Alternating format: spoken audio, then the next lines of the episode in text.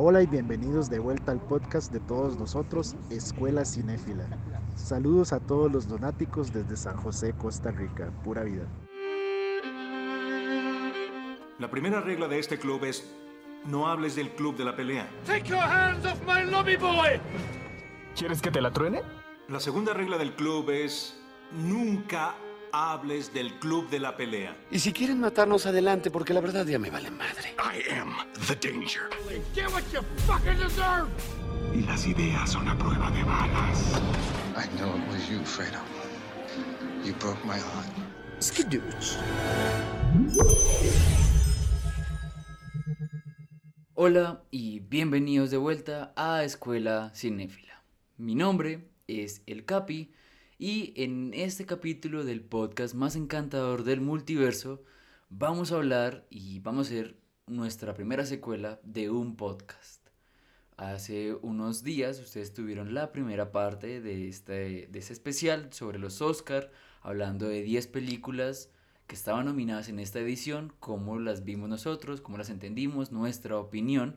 Y hoy vamos a hablar de lo que fue la ceremonia del pasado domingo 27 y lo que nos pareció, eh, qué récords se, rompieron, eh, la polémica, algunas explicaciones que ustedes merecen tener y muchas otras cosas. Transmitiendo desde la mansión Foster para amigos raritos, ñoños, geeks, amantes de la changua, de las buenas series y sobre todo los que todavía ven los premios Oscar. Vamos a estar acompañados hoy del ganador a mejor edición y peinado, nuestro querido Astro. Gracias, gracias. Antes de recibir mi premio, ¿le tengo que pegar una bofetada a alguien? No, porque aquí tenemos una minoría y una mujer y a los Oscars no le gusta eso.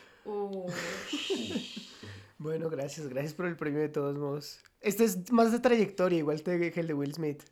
Sí. 32 capítulos.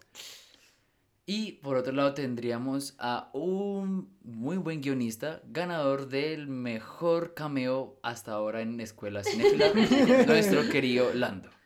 Hola gente, ¿cómo van? Muchas gracias por este premio tan hermoso. Listo, fin de cameo. y por otro lado tendríamos a la mejor presentadora de en vivos y nuestra querida editora, nuestra querida Mafe. Ay, qué emoción, gracias. Tengo que agradecerle a mis papás porque, porque hicieron que yo llegara hasta acá. Porque nos prestan la casa para grabar. sí, yo creo que es más por eso. Y sin más, lo que vamos a hacer es que después de esta cortinilla de la mejor presentación de los Oscars que ha podido existir, estamos hablando de We Don't Talk About Bruno, No. interpretado por los artistas colombianos como son Becky G, Luis Fonsi. Y una rapera que, ¿ah? Sí, una... ¿Cómo se llama ella? Una- Megan, Megan Thee Stallion. Ella. Doña Megan. Doña Miguel. Para que suene medio colombiana. Sí, Sí. no entendemos qué hacen ahí, pero después de esa cortinilla vamos a comenzar a hablar de los premios, así que siéntense, saquen sus palomitas y disfruten de este capítulo.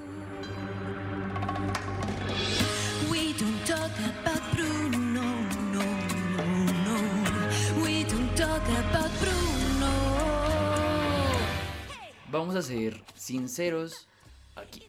Y es que, mm, de forma muy juiciosa, Asdru, Mafe, Julián y nuestro compañero del otro geek estuvieron en vivo, eh, en vivo, durante la ceremonia de los premios Oscar este domingo 27 en nuestro canal de YouTube.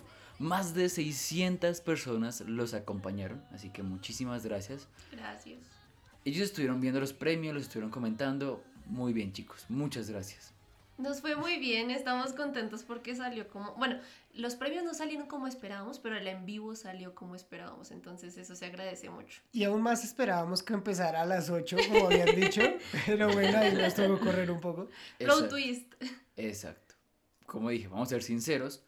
Y ustedes se preguntarán, ¿dónde estará el Capi? ¿Qué pasó con el Capi? Bueno, el Capi estuvo en México y no vio los premios. Siendo sincero. Lando, ¿tuviste los premios? No, tampoco. ¿Estabas en el jamming? Ah, no. No. Ay. Cierto que se canceló. Bueno, ¿dónde estabas? Estaba en el Estéreo Picnic. Ah, el que no se canceló. El que sí se hizo. Bueno, Foo Fighters no apareció. Qué triste. No. Qué triste. Minuto de silencio. La cuestión. ¿Te interesó? ¿Te dolió? No, la verdad, no. Para nada. O sea, Le dolió que- más a Chris Rock. Seguramente. A mí lo que quiero llegar es que a mí tampoco me dolió no verlos. Lo importante para mí era saber quién ganaba. Mm. Y eso que yo soy un fan de hueso colorado de los premios y me gusta verlos, analizarlos, pero esta vez fue como, Pues yo, yo sí me encontraba ilusionado, de- precisamente lo hablamos en nuestro pre-Oscars, ah, porque iban a haber presentaciones, iban a haber pues ya como un comediante ahí parado haciendo chistes que fueran graciosos, no obtuvimos eso, No. Ah, o en, en- en cambio obtuvimos a Chris Rock obteniendo su cachetada, a Amy Schumer haciendo chistes que a nadie le gustaron y luego saliendo a decir que tenía chistes que le censuraron, que tampoco eran chistosos. Entonces creo que en todo sentido por ese lado fue como pues bueno, no nos perdimos de mucho. Afortunadamente estábamos en cambio teniendo una muy amena conversación en nuestro live Muy acerca de lo que estaba eufórica sucediendo. charla. Sí. Pero Em, yo no los vi muy contentos cuando ganó Coda a mejor Ah, película. No, pero muchachos. estábamos exaltados hablando del tema. Es que sí nos jugó una mala pasada el esperar algo, no sé, esperar que la academia realmente considerara el arte como arte y premiara el arte. Vamos a hablar del elefante en la habitación, de lo más grande de estos premios. 9.6 millones de personas estaban viendo los premios de la academia. Pasaba una hora y media cuando Chris Rock hace su presentación a mejor documental y entonces en ese momento lanza un chiste sobre la alopecia de Jada Smith, esposa de Will Smith. Will Smith se levanta y le pega su madrazo. Que se armen los pinches chingadazos. se sienta y le empieza a gritar. Keep my wife's name out your fucking mouth. I'm going to, okay? Esto que acaban de escuchar fue censurado por la cadena ABC cuando se transmite los premios, pero por las cadenas internacionales que también transmiten los premios, sí se logra escuchar, se filtra el audio, 40 minutos después, Will Smith vuelve al escenario a levantar su estatuilla como mejor actor. No. Y a llorar. Oh. La segunda noticia más leída de lo que va el año, después de la guerra entre Rusia y Ucrania por muy poco. Qué tristeza, eso habla mucho de nosotros, que a la par de una guerra, una bofetada hablando de la falta de respeto y de la falta, no sé, como de valores o de regulación emocional para tratar ese tipo de aspectos sea lo que más vemos. No, y Chris Rock lo dijo. En el momento en que pasa, la primera reacción de él es decir, este es el mejor momento de la, televi- de la historia de la, La televisión. televisión. Obviamente la gente amó, la gente hablando de pues los que difunden estos medios, amaron que eso pasara porque había algo de qué hablar y el rating de los Oscars subió pues demasiado. La boletería del primer stand-up que tenía Chris Rock luego del show aumentó agotó? increíble. Yo por ahí en, en TikTok vi una, una de estas cosas de Reddit que ponen como que le preguntan a la gente y Mm. ponen las respuestas y la pregunta era como, bueno, si ustedes fueran Chris Rock y van a iniciar el show que tiene ahorita y su primer chiste quisieran hacer, pues conocer lo que pasó con Will Smith, ¿qué dirían? Eran unas respuestas geniales. Hay uno que dice como, bueno, ¿cuántos de ustedes adquirieron su boleta en los últimos tres días? Otro que decía como, no van a creer lo que me pasó el otro día. Porque, a- a- o sea, eso es lo único que nos, que realmente nos importó, ¿Sí? ¿sí o no? De 9.6 millones a 17.2. Wow. No. Wow. Casi dobla, ¿no? Casi. Casi. Uf. Y todos también como con la incertidumbre de fue real, fue falso, fue planeado, porque es que al comienzo sí se vio muy extraña la reacción de Will Smith, o sea, porque él se rió del chiste. Y sí fue como el típico meme de, ja, ja, ja, ah, ah, no le gustó. Espérate, voy a arreglarlo. Es que yo creo que se rió más como por nervios. Yo no creo que él le hubiera dado risa. Fue más como de, ajá, me río porque se supone que es chistoso. No sé. No sé. Fue extraño. No sé, o Muchas sea, teorías, muchas teorías, sí. Otra teoría dice que es porque dijeron Macbeth en un teatro. También, también puede ser. Yo les mandé hace poco los ustedes tres un video que solamente enfoca a Yada durante el, el Sí. chiste. Ella está muy tranquila. Es como, ah, Pues hace mala cara. De, pero- hecho, se ríe, de hecho, se ríe hasta que él, em- hasta que Will Smith se sienta otra vez y empieza a soltar a Chris Rock. sí. Mm, Lo que la gente hiciera, ella creía que era parte del show, que era planeado y de hecho mucha gente todavía lo piensa, ¿no?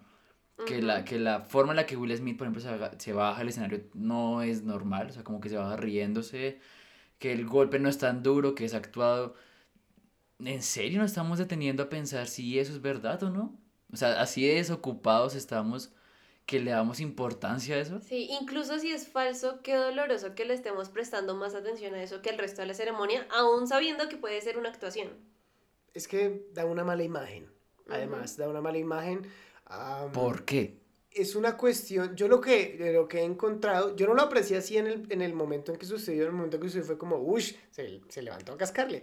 Pero ya luego con análisis posteriores, en especial en temas de masculinidad tóxica, hay, hay de verdad un tema muy fuerte ahí. Porque lo que él está representando frente a todas las millones de personas que están viendo esto, que luego se dobló esa cantidad y también la gente que luego vea la noticia, es de, ah, le hablas mal a mi esposa, lo primero que voy a hacer es recurrir a los golpes, recurrir a agresión física. Eso, eso no está bien visto, eso no está, eso es, un, eso es un mensaje apropiado para realmente toda la gente que lo está viendo.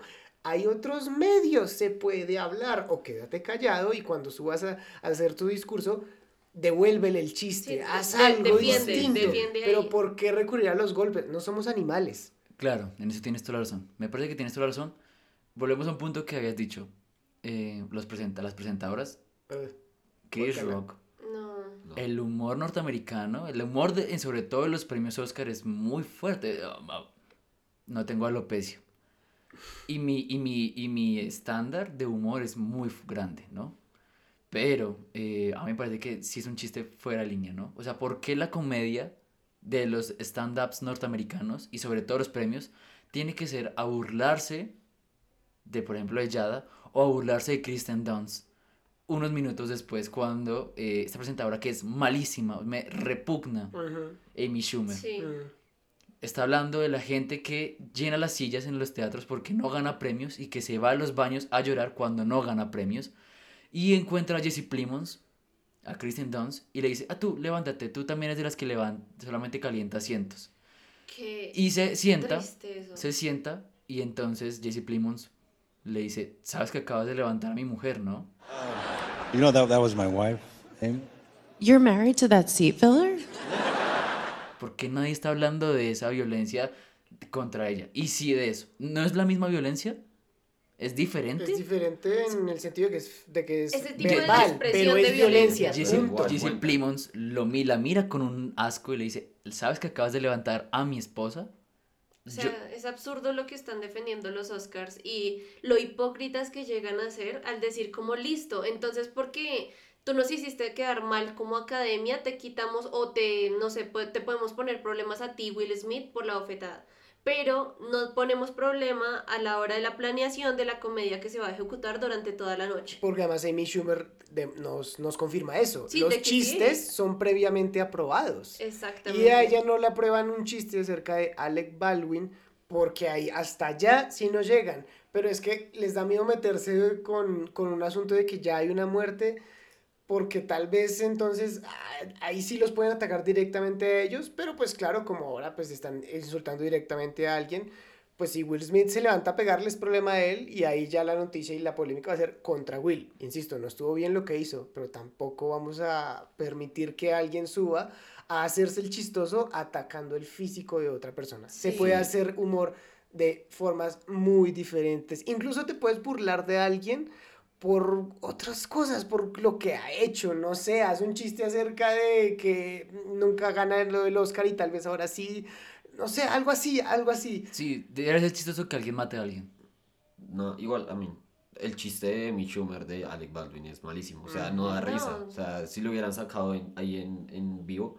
O sea, es como, Don't Look Up es el nombre de una película, más bien no mires abajo del cañón de Alec Baldwin. O sea, no. O sea, no ¿Eso es chistoso? No, No. no, eso es patético, eso duele. Yo me, acuerdo, eso. yo me acuerdo cuando Neil Patrick Harris salió en calzones haciendo homenaje a. Sí. Eso estuvo divertido. Y es, un, y es inteligente. Tú, tú ves la película y dices, ah, y además cuando va saliendo y se encuentra a el actor de Whiplash tocando la batería, doble referencia, la- eso es genial. Te subo el nivel. Jimmy Fallon cuando presentó los premios Globo del 2016 hizo un montaje al estilo La La Land, Sí. im- imitando a Stranger Things. ¿sabes? Increíble. Buenísimo, Eso es celebrar el Buenísimo. cine. Eso sí es un comediante. Ujú. Cri- O sea, yo no estoy de acuerdo contra la violencia. Iba a sonar feo, pero yo sí le hubiera pegado la bofetada a Chris Rock. Porque es, o sea, no es el hecho de burlarse de eso, sobre todo en una época donde hay tantas películas, series, personajes e historias de la vida real que nos hablan de la importancia de las palabras para la autoestima de alguien. Por más divertido que sea. Porque burlarse de los demás es divertido. A Todos los hacemos en la vida cotidiana, pero no a ese nivel. Y bueno, ya dejando eso, pues, queríamos hablar de lo primero, para ya hablar de más cosas, porque los premios del 2022 son la bofetada de Chris Rock, no más. Sí. Yo no sabía esto, no sé si ustedes lo sabían muchachos, pero este año se cambió la el tiempo en el cual se nominan las películas, dado la pandemia. Las películas que están nominadas, las que hablamos la anterior vez, comenzaron desde el 1 de marzo del 2021 hasta el 31 de diciembre de 2021. Ok. De, aquí, Ok. de ahora en adelante van a ser igual, del 1 de enero hasta el 31 de un año. Es decir, que toda película que salga en este año va a ser eh, nominada para la siguiente Como- ceremonia. Puede ser considerada. Como Red. Exacto. O Batman. Exacto. Sí, Sí. porque antes decían, si salió en enero, febrero, alcanza a entrar como- porque como es de, bueno, pero aquí ya no. Me gusta más así. Sí. Sí. Hablemos de los presentadores. Porque eh, ya lo hemos tocado por la superficie, pero eh, en- el último presentador que tuvimos fue en el 2018, Jimmy Kimmel. 2019, 2020 no tuvimos presentadores. ¿Les gustó? ¿No les gustó? Mm, yo creo que el presentador le da encanto. No, Ah, ya ganó. ah, ah. No, el presentador le da como ese toque de que estás esperando que alguien pues conecte los, los puntos entre premiación y premiación y tú no te aburras, porque obviamente tiene que haber una pausa. Cuando no hay presentador, pues es como, bueno, eh, Isa de Bandera, punto uno, premiación de tal, punto dos, premiación de tal otro. Y entonces es como, eh, pasan y pasan entregando los premios y sí, claro, venimos a ver quién ganó, pero también es un show. Y eso es lo que el presentador aporta ahí. Entonces, yo creo que es muy necesario, es muy necesario que sea también un comediante, porque pues tiene que ser divertido, ¿sí? No que se suba a hacer una exposición acerca de, bueno, la categoría que sigue es efectos especiales y está por tal y tal cosa. ¡Bú! ¿Estaría mal? No sé. Ah, a Sería mí- aburrido. A Sí, mí ese me es el gusta problema. Que haya una batuta, o sea, alguien que lleve toda la línea de flujo de los Oscars, de la premiación, me gusta. Pero más que poner comediantes, porque es que esto no es el show de los comediantes, esto ya- no y es ya la hablamos de la comedia, ¿no? comediantes, exactamente.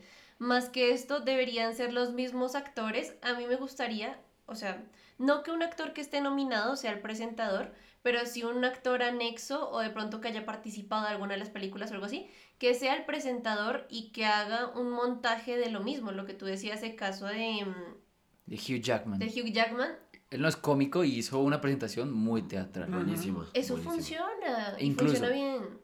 Anna Hathaway y el acosador de estudiantes James Franco hicieron una muy buena presentación. Sí, sí, Sí. también. Sí. Que no sé si son los Oscars, bueno, no fue presentación como tal, sino era la entrega de un premio cuando Anne Hathaway de nuevo, pero esta vez con Emily Blunt, hacen Ay, una sí, referencia sí. a Devil Wears Prada o El Diablo Viste a la Moda y Es increíble. acerca de Meryl Streep y Meryl Streep se sube al carro también y, y se pone seria otra vez haciendo su personaje. Eso es muy Pero con respeto. Con Sí, mucho respeto. todo, es como, hola, hola, ay, hola, perdóname, no te llevé tu café, ¿quieres un café? Eso es Sí, genial. es o- icónico. yo me Es referencial. Yo Exacto. no sé si tú recuerdas, Lando, eh, cuando estaba este año de Avatar. Bueno, no sé, tú estás como muy chiquito. Pero Ben Stiller pasa a, a presentar el premio mejor maquillaje, si no estoy mal, Sí. pintado Ah, como un avatar. Eso, Sí, eso es. O cuando salió Star Wars The Force Awakens, el episodio 7, salió Citripio, BVA y Mm. Arturito. O cuando presentaban los premios de la animación, pasó Woody y pasó Buzz a presentar un premio. Eso es épico. Y en, lo- y en el, Así tiene creo que que, en, el, en, en el, digamos, en la gente que está viendo, animaron ahí a los nominados. Claro, estaba Sí. Shrek, Jimmy Neutron y Inc., ¿no? Sully y Mike. Sí. Sí. Eso está muy bien. Yo, no sé tú qué piensas de los presentadores. Pues yo creo que deberían, no deberían ser comediantes, sino debería ser gente que ya es host, así tipo Jimmy Fallon, Jimmy Kimmel. Creo que John Oliver no ha presentado aún. Bueno, ellos llegan a ser presentados Graham porque Norton. son comediantes. Exacto. Graham Graham Norton, Norton pero él es muy Pero es europeo host. para que lo traigan. Es host, no. Es host y... Es, es diferente que tú pongas aquí en Colombia, así, bajándolo a los criollitos. Que tú hubieras puesto a J. Mario en su momento, a que tú hubieras Sí. puesto a Jeringa. Exacto. Totalmente. Sí. Yo estoy de acuerdo porque miren, es, es- había dos grupos. Uno era Tom Holland y Pete Davidson, un grupo. Ese Ujú. estaba como bien. Bien, aceptable. Y el otro era de una serie que está generando mucho fur- furor, que es Murders in the Building. Y es eh, Steve Martin, eh, Martin Short y Sí. Selena Gómez. Sí. Bueno, yo hubiera armado mi grupo de la siguiente manera. Red Noise. Yo hubiera puesto presentador a The Rock, Ryan Reynolds y Gal Gadot. Uy, Ahí lo tienen increíble, todo, ahí lo tienen todo. Tienen el toque de comedia, toque de actuación, toque de elegancia. belleza, todo. Ahí estaba. Yo creo que ellos son muy respetuosos. Incluso la comedia de Ryan Reynolds me gusta. Mm. Sí. Sí. Hubiera sido divertido, Es un buena humor dinámica. americano, pero, Pero- limpio. pero Más, más bien, family friendly. sí. Sí. Y aparte es eso, o sea, son gente que trae mucha influencia. Pero yo a estas tres ni las conozco y no las quiero conocer. Me dan asco. O sea, me dan asco porque yo no estoy de acuerdo con humillar a otra persona Sí. a costas de quedar bien tú. O Eso sea, no estoy hay, de hay que ser sincero y hay que ser honesto en esto. O sea, no lo estamos diciendo porque sean mujeres, porque sean negros, porque sean ta, ta, ta, ta. No, lo estamos diciendo es por lo que están diciendo y cómo lo están haciendo. Ah, por cierto, ya volviendo al elefante, qué diferente hubiera sido que eh, Chris Rock estuviera haciendo el chiste y no sé, un actor blanco se hubiera levantado a golpearlo. Uf, ahí ya Fuerte. la cosa se Suena feo, Otro nivel. va a sonar feo, pero, es es de- otro nivel. aquí es de afroamericano a afroamericano. Ujú. Si no hubiera sido, es que él es racista. Igual hubiera tenido más rating. Claro. Ujú, Sí. Tal cual.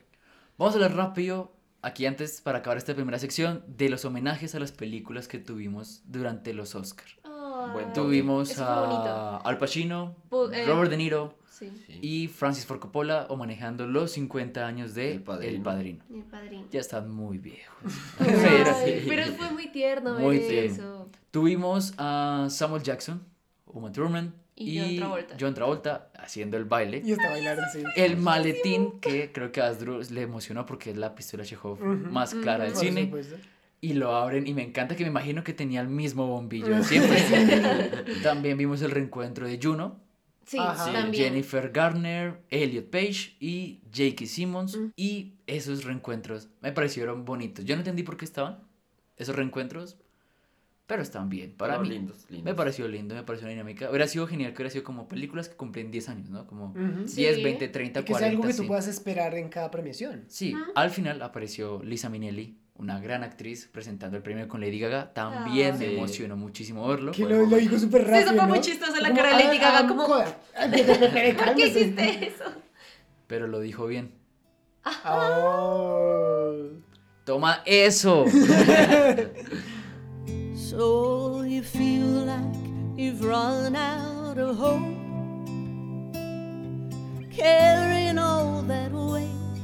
Your back's about to break.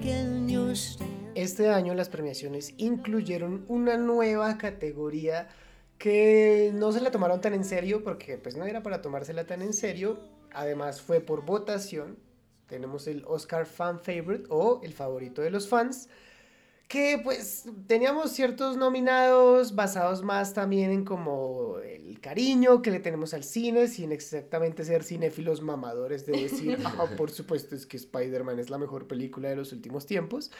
Pero, pues a través de Twitter tú puedes votar y decir, creo que se merece un reconocimiento, votas por Spider-Man, votas por Cinderella, y en el último momento ah, se lo dan a la que nadie vio, Army of the Dead, o la Armada de los Muertos. Pero, pero le saca el triple a No Way Home. Yo Es no entiendo es quién votó. Es muy raro. sé. En nuestro live, eh, nuestro compañero Juli, Ann, ah, Juli, Ann. nos estaba contando que pues en estas premiaciones, bueno, primero hay ciertas reglas, no puede haber, eh, no puede estar nominada a ninguna otra cosa, porque Por si ese no fuera el Tic caso. Tic Tic Boom, sin duda alguna hubiera sido una muy buena contendiente, pero pues ya tenía sus dos nominaciones aparte, entonces no podía participar. Mm, Bueno, eso no es de todo cierto. Porque incluso No Way Home sí tenía nominación a mejores efectos visuales. Entonces, la regla. Es premios era- de los más grandes de pronto. Exacto. Ah, pues es que mejor actor es un premio muy importante. De hecho, no entiendo cuál es la regla porque el Zack Snyder Cut no estuvo. O sea, yo, no yo nunca entendí No eso. puede ser solo streaming, esa es otra cosa. Tic Tic Boom Ah, es sí. streaming de Netflix. Ajá. Eso no- Está raro, está raro Sí, está eso. bien rara Está lo, que quiero, lo- lo que quiero decir no es que ustedes estén mal. Lo que quiero decir es que es tan ambiguo la, la descripción de este premio que por eso la gente no entendió por qué ganó Army of Sí, the Porque Dead. Ahora el- pensándolo, Cinderella también viene de, De de Amazon. plataforma De Amazon, de Amazon. Claro. Nadie No, entiende por qué. eso Qué está muy extraño, raro, qué extraño. Muy loco. Yo siento, presiento y adivino con mis poderes psicológicos. Es que es psicólogo, claro. Ya, ya, ya me va a graduar. Sí, o sea, ya Ya mental es poder. genial. Army of the Dead es de Zack Snyder. ¿Y punto? Y, Y ya. punto. es la forma en la cual es como, ay, no pudiste estar por esta, vas por esta. Ah, nadie se va a dar cuenta. Sí, no sé. Top 5 de este premio, Tic Tic Boom. El número 5 fue Tic Tic Boom en cuanto a votaciones. Votación. Número 4, Spider-Man No Way Home. Número 3, Minamata. Que esa película nadie la conoce. Nadie la vio. Nadie. Pero, Número- pero era el regreso de Johnny Depp. Bots. Bien, bien. Número 2, Cenicienta con Camila Cabello. Bots. Y número 1, Army of the Dead con Dave Bautista y Ana Larreguera. Pues yo creo que el nombre de Zack Snyder atrae mucho. Mucho. Muchísimo. O sea, como que Zack Snyder de algún lado lo recuerdas de Batman vs Superman, Justice League, Watchmen, cualquier. Y les voy a decir algo. Boom. Zack Snyder ganó el Oscar Fan Favorite y el Oscar Cheers Moment. Oh. Ganó los dos premios. Fue Así que. Boom. Pero de los no que defiende a sé. Oscar- a Zack Snyder. A Oscar Snyder. Oscar Snyder. Oscar Snyder.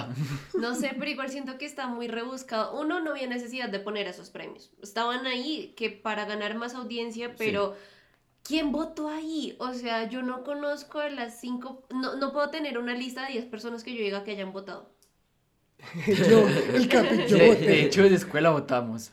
No, pero igual, esas votaciones, si, si, ma- si mal no me acuerdo, había un punto de, de Twitter de- desde donde decían como, no, tales, tales no valen, de tales países no valen, por la plataforma. Ah, no, desde aquí tú no puedes votar. O sea, todo estaba muy segmentada la votación y también era muy rara la forma de Y es votar. que las formas, es- o sea, ¿cómo extraño. vas a ponerlo en Twitter? Yo entiendo Mafe. Yo entiendo Mafe porque sí me parecen extraños. Eso, esa categoría. Hay gente que está de acuerdo con Mafe. James Cameron, Jane Campion, Guillermo del Toro, Denis Villeneuve, John Williams, Steven Spielberg. Porque para eso ya existen los People Choice Awards. La gente Sí, escoge exacto. sus ganadores. Estaban. No todo el mundo maneja Twitter y como dice Mafe, había países que no podían votar, Colombia sí podía votar y había leyes muy raras como que solamente puedes hacer 20 tweets por día de ese premio. Yo me pregunto cómo contabilizaron los votos. O sea, está, Sí, está o sea, más arreglado que elecciones presidenciales. yo podría haber dicho el olvido que seremos numeral Oscar Fan Favorite. O sea, yo puedo haber nominado incluso mi propia película y ¿Sí? ponerle ese numeral. Pues podría servir. O sea, ¿what? Pudo haber sido. Y tú, tú mismo te encargas de poner el hashtag 20 veces por día. Y, Y lo Y, repites deci- y y lo decirle a más gente. Y decirle a más gente. Sí. Hashtag bots. Exacto. Es extraño, es extraño. Pero bueno, vamos a hablar ahora de los Oscar Cheese Moments. Bueno, este estuvo un poquito diferente porque, pues, te- o sea, tenía nominados de hace varios, varios años. Eh, dentro de los nominados estaba el momento de Neo en Matrix 1, donde esquivó todas las balas. Eh, pues también estaba un, un momento súper querido por todos los fans de Spider-Man, que fue pues en No Way Home cuando se reúnen todos los Spider-Man, momento épico. Avengers Assemble de Endgame Uf. también, Uf, gran Ese. momento. se me pone la piel chinita solo de momento. pensar en eso. Y había una, una pequeña escena de Dreamgirls, la película pues de las de la de donde salió Beyoncé y todo este tema. Sí. Y pues la que ganó, que fue la Speed Force de Flash en Justice League. Bueno, Es Bueno. un buen momento. Pero- Pero, Assemble, Avengers, Los tres Assemble y los Sí. tres de Spider-Man. Incluso el Neo. Sí, También. es que el, El Neo, Neo. el Neo es, es leyenda. Por eso, icónico. sí. Es Eso es un cheese moment. por eso es como si pusieran, no sé, el baile de John Travolta y Uma Thurman. Es- Podría- También, todo el mundo lo también. recuerda, todo el mundo sabe de dónde O el es. Run, Forrest, Run. Es- el Total. momento es divino, ¿no? Hay O sea, muchos, hay es muchos, de los mejores momentos en Zack Snyder. de este co- de corte porque yo la vi y fue como ¡ah! No, es el mejor. Es el mejor momento de Es Flash. el mejor momento. Es que además el, el hecho de que sea Flash, de que no hayamos tenido un Flash como eh, memorable en el cine, eso que llegara ahí y ver a Ezra Miller y que sea como esto es Flash, Y- eso, y ah, nos fue abre- la película. Eso nos Sí. abre las puertas al hecho de que luego tengamos un Flashpoint. o y sea, que luego bueno, lo cancelen para Sí, este a año. No. No, lo que no quita es que nos ilusionamos los tres aquí. Nuestro último capítulo, la primera temporada, hablando de las películas que más Sí. esperábamos. Y dice, dice, pues no, mi ciela, de Flash para Pues 2023. te esperas. Pero te tengo Chazam para este año. eh, ¡Toma! Y sí, ese momento de Flash es divino, pero lo que no es bonito es que hayan ocho categorías que conforman el cine que fueron presentados fuera de la presentación, fuera de la ceremonia. Falta de respeto. Terrible. Muchísimo. O sea, Hans Zimmer ganó un Oscar como en la cama. O sea, ni siquiera lo invitaron. La, o sea, hija, la hija fue a golpearle sí. como de, oiga. Se lo ganó, ¿Es se lo ganó. ¿Es el segundo premio? ¿Es el segundo premio de, de Hans Zimmer? Es que no estoy seguro si No él sé. comparte con Elton John. Vamos a verificarlo. Efectivamente, efectivamente, en el 94 recibe eh, la estatuilla por mejor banda sonora, totalmente merecido por la increíble banda sonora del Rey León. Capi, wins. no, mentiras. Pero sí, Hans Zimmer se lo merece todo aquí, como dijo Orlando. En, en la pausa activa que tuvimos. Es que es, Mostró todo su es un maestro, es un maestro. Huele a testosterona. genial. ¿Qué premios no se presentaron? Bueno, tuvimos cortometraje de animación, cortometraje documental, mejor montaje, cortometraje live action o uno de acción real, maquillaje y peluquería, banda sonora, diseño de producción y sonido. O sea, muchas técnicas. Muchos. Muchas de. Dune. Sí. Exactamente. Ahí estuvo todos los premios Grande de Dune. Grande. Dune. Dune llegó ganando desde el vestuario. Sí. Ya, ya- ya llegó y tengo cuatro premios. ¿Qué van a hacer? ¿Qué vamos a Ah, hacer? Se los iba a llevar todos. Sí. Y, eh, bueno, rápido. Las métricas de esos premios. 6 para Dune, Bien. ¿De, Para- de 10, más o menos? de 10 que estaba nominado. Todos sabemos Sí. que nos iba a ganar el mejor premio. No. Mm. Pero no se era intentó, se intentó. Uno para el poder del perro de 12. Triste, No, muy triste. decepción. Aunque es uno muy importante. Sí, es de los más Sí, claro. importantes. Sí, pero fue un premio de consolación para Pero no darle el de mejor para, De película. sí, consolación. para que no se quedara O- tan vacío como el irlandés. Estás, estás tú diciendo, María Fernanda, Yo. Que Capi. Jane Campion no se merecía el premio. Sí, pero se merecía más. Y siento que solamente. O sea, no es de consolación, no es de consolación. No sé, digo de consolación. Sí, no. Porque le dieron eso, es como si te lo mereces. Y aunque te merecías más, pues te va a dar este te pero sientas se más. lo ganó. O sea, lo que Lo quiero decir, importante es que se lo gane. lo que quiero decir es que hubo años, no me acuerdo cuál fue, el 2018. De las 10 películas que están nominadas, 9 ganaron por lo menos un premio. A mí me parece que eso está muy bien, porque hay grandes perdedoras de la noche. The Power of the Dog es una de las Sí. grandes perdedoras. Hacemos la conversión entre nominaciones y, Y premios. ganados. Y triste. King Richard, un premio. Mejor raquetazo. A mejor actor, Will Smith. ¿Era su mejor papel? Yo no he visto King Richard todavía. No. Eh, No, no, es su mejor o sea, papel. No lo hace mal. Pero no lo hace mal. No lo No hace es, mal. no es un mejor. Pero Ese es no. Will Smith siendo Will Smith de los buenos. No como en Gemini Man. Ok, Sí. Genial. Es el hombre motivacional. Es el, Inspira, es el- inspira. es el negro mágico. Uy, pero es que, es- bueno, no sé, yo creo que ahí es más interesante aún por el hecho de que no es como en busca de la felicidad que tú dices, no, pobrecito, denle trabajo. Aquí es como de, oye, me caes bien, pero eres un desgraciado. Sí. Sí. Acabo de decir el negro mágico y quiero explicarlo. El negro mágico es un cliché que hay en muchas películas del cine y se debe a esa culpa que tiene Hollywood contra la sociedad afroamericana y entonces ponen un personaje como Nick Fury, como Morgan Freeman cuando hace de Dios o en este caso de algún afroamericano que tiene la sabiduría y va a ayudar a nuestro protagonista blanco en toda su travesía. Y el simple hecho de que sea afroamericano es lo que le da el poder especial. Sí, en, en este caso de King, Eso es el negro mágico. En este caso de King Richard no sería el negro mágico porque efectivamente, o sea, es eh, una película biográfica de toda una historia de una comunidad abriéndose paso dentro de un deporte. Claro, claro, y ya pues tiene que ser sí o sí un afroamericano. Tal vez Sí. más, más estaría en Denzel Washington, Sí. como Macbeth Sí, siendo un afroamericano. Sí, en la película de The Legend of Bayer Benz, Will Smith sí es el negro mágico. ¿Cuál, Oh, es la traducción a español de ese título, Capi? La leyenda de las Vans y las Bragas. Esa misma. Esa película es de las peores ranqueadas, ¿no? Tiene muy pocas buenas críticas. No, o sea. Y Will Smith la ayuda a un joven golfista a ganar en el viejo oeste. Ah, reamericanizada la situación. Cuando la sociedad afroamericana estaría ayudando a los blancos a ganar. Por ah, supuesto. ya sé cuál es. Creo que sí, ya. High five. No sé. The Eyes of Tammy Faye. Yo sí vi esa película, creo que es de las pocas personas en el mundo que ha visto la película. Esa película es muy buena. Hay que verla. Jessica, sí, sí. Jessica, Jessica. Sí, pero es. Yo, ese, fue el premio, ese fue el premio que más disfruté. Porque la Ver a Jessica. Claro, porque la gente estaba como, no, es que Kristen Stewart se lo merece por Spencer. Hmm. Y no dudo que su Sí. interpretación sea buena, pero la de Jessica Chastain es muy buena. Pues ese Kristen Stewart creo que va a tener oportunidades para hacer otros papeles muy buenos. Sí. Esto lo hablamos en el live, sí, de hecho, total. porque pues nosotros estábamos como, bueno, pues Jessica, yo no he visto los ojos de Tammy Faye, la verdad, entonces como que no sabía muy bien, pero el otro geek eh, sí nos dijo como, sí, sí, estaba entre, entre sus apuestas, el Sí. estaba No, estaba tachando chuleando, chuleando, cuáles, chuleando. cuáles eran sus apuestas. Ah, sí. Para mí también. Me hubiera dolido que se lo hubieran dado a Penélope Cruz porque creo que... No, no, no. No, No, Penélope. Cruz también hizo un buen trabajo. Madres Paralelas es buena. No, yo sí defiendo a. Penélope Cruz. y a Pero- Yo amo Almodóvar, no creo, pero no Madres que- Paralelas es su película más débil. No. ¿Qué me estás contando, Almodóvar? ¿Vamos a hablar del, del, del holocausto español o estamos hablando de estas dos madres? Es que sí- de siete porque quieres sí contar se en tu pierde, sí película. se pierde, pero, pero no es la más débil. Bueno, pero igual, The Eyes of Tammy Faye Igual no ganó. tiene Sí, más no. premios que el poder del perro. Uh, Uh, Eso es injusto. Boom, boom, boom. Boom, aquí, boom, boom. aquí, aquí, Boom, boom. boom.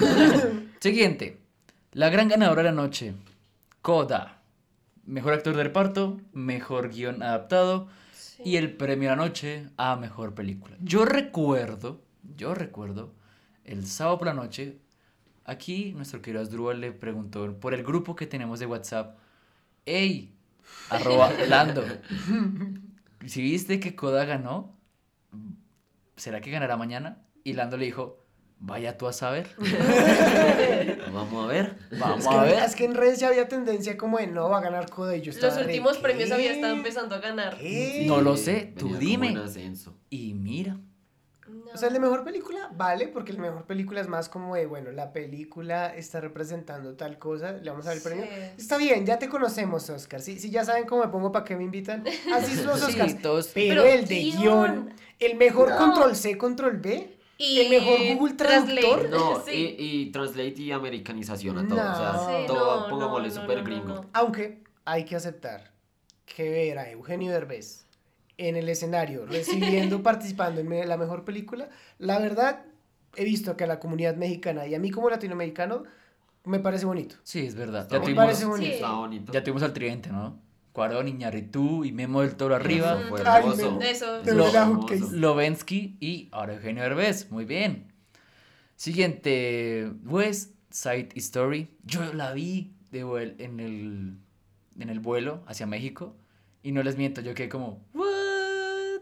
Qué película tan bonita y tan chévere. No, me sí, está me gustó buena. mucho, me Sí, gustó yo mucho. también la vi. Está bien bacana. Y me gusta que haya ganado Ariana De Bosé, un Pues gran es que papel. es- Ese es Sí. Un gran papel. Ahí, ahí el está. discurso también fue bien bonito, bien emotivo el Y, de y eso ella. también nos representa a latinoamericanos. Sí. ¡Boom! Desde aquí todo, ¡boom! Es lo que esperaba. Y también en los Grammys eh, hizo una presentación la protagonista de West Side Story en honor a mm, Vicente Fernández. Oh. ¿Y por qué? Pues es que es Vicente Fernández, se murió hace poquito, es muy importante. Sí, es como ese tributo a los que recientemente fallecieron. El, in- el inmemorial, pero pues es que es Vicente Fernández. Es el Chente. Bueno. bueno. Belfast. Con Belfast ganó un premio, mejor guion original. Guión original.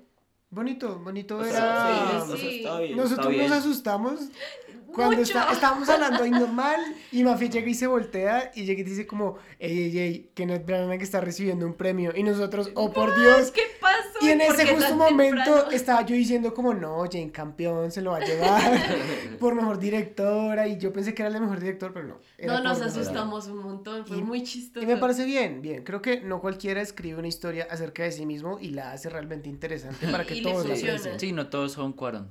Con Roma. Volvemos a Roma. y Control C, Belfast. control ah, Pero sí es una tendencia últimamente, Sí. Yo le, una- le gustan los Oscars. Sí. Yo voy a hacer una película que se llame Estación Banderas. Y en, y en blanco y negro para, para que me den muchos premios. Y siguiente, Encanto. Polémico, premio. Polémico, polémico. No sé si tan polémico. Ya muchas que lo esperaban, o sea. Sí. Yo, yo creo que lo dijimos en el, pre- en el anterior. Si estamos peleando entre. Si decimos que si gana Encanto está bien y si gana los Mitchell está bien, es porque el cine está ganando. O sea, ganamos nosotros como Sí, fans. es verdad. Sí, además Miren que- este año. Podría estar Spider-Verse, parte 1, y Turning Red, que es una muy buena película. Uh, Parte 2, parte 2. Parte 2. Eso es. eh, Spider-Verse parte 2. Spider-Man, No, Across the Spider-Verse Spider-Verse. 2, Spider-Verse. parte 1. Ah, Sí. eso es. Ah, esa. Así gana el Y Turning cine. Red, wow. No, Pixar no, lo has no, vuelto a hacer. bellísimo. Lo has vuelto a hacer. Cua- Cuando tú sientes que cualquier película que gane está bien, Sí. es porque está ganando el cine. Es que Está ganando la calidad. Aquí pasa algo y es que es chistoso, pero esta, estos premios fueron entre el corazón y la razón. Lo que tú querías que ganara y lo que racionalmente podía ganar. Racionalmente yo se lo hubiese dado a los Mitchell. Por corazón, encanto. En- sí, No, a mí me pasa al contrario.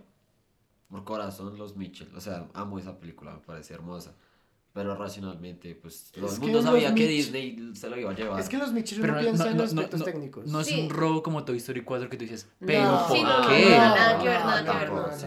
Encanto es una muy buena película y hablaremos de ella muy pronto. Guiño, guiño. Drive My Car, un premio, mejor película extranjera. Esa era. Merecida, Ahí, merecida, estaba. Muy bien. Nice, a mí me encantó esa película. Buenísima. Muy bien. Nice do. Nice dude. y tenemos eh, 007, No Time to Die. Amamos aquí. Viva Billie señor. Eilish. O sea, está compitiendo fuerte, pero igual que ganara ella me hizo muy feliz. Se lo merecía, se lo merecía. Y creo que Asdru, Mafe y yo, gracias a lo que le debemos a esta película, celebramos que Cruella se ganara un premio Oscar. Wow. Sí, sí. Lo Wow. dijimos en julio. Sí. Lo dijimos en julio. Se va a ganar ese premio. No sé si podemos poner aquí el, el audio. Si no, vayan y lo escuchan. Lo dijimos. Y finalmente pasó. Así que hoy ganó el cine, muchachos. Así lo quiso Diría- la TVA, diría- hijo. Diría el Scorsese. Diría el Scorsese, hoy ganó el cine, muchachos.